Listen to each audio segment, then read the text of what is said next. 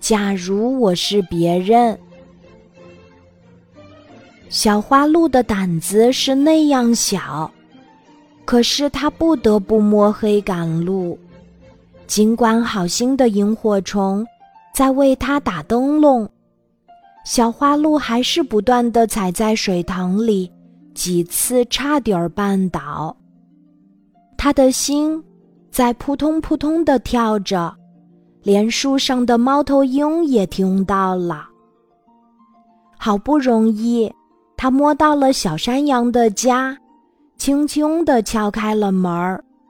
山羊爸爸说：“小花鹿，这么晚了还来做客，我也正想问问你呢。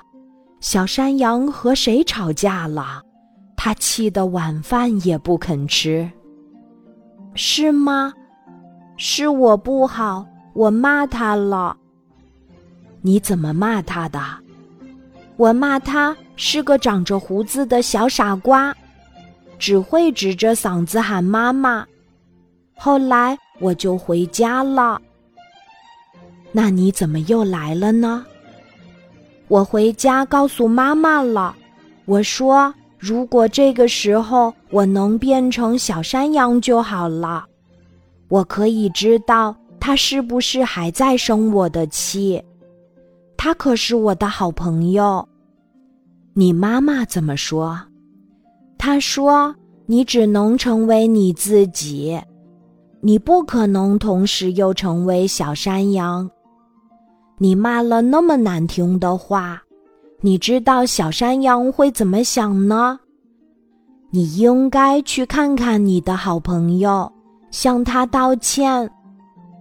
于是我就摸黑跑来了。这时，小山羊也走过来了。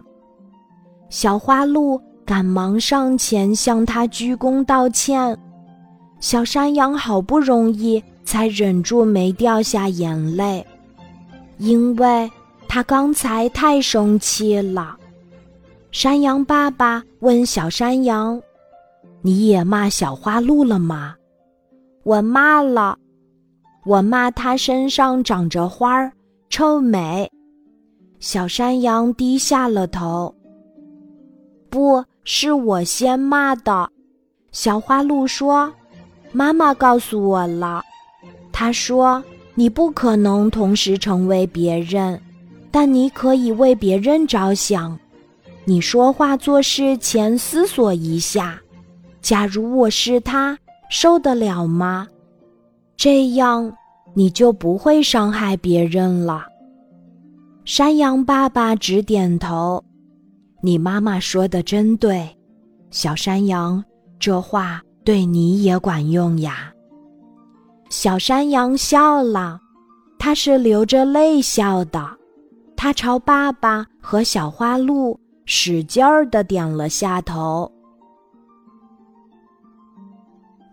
今天的故事就讲到这里，记得在喜马拉雅 APP 搜索“晚安妈妈”，每天晚上八点，我都会在喜马拉雅等你，小宝贝，睡吧，晚安。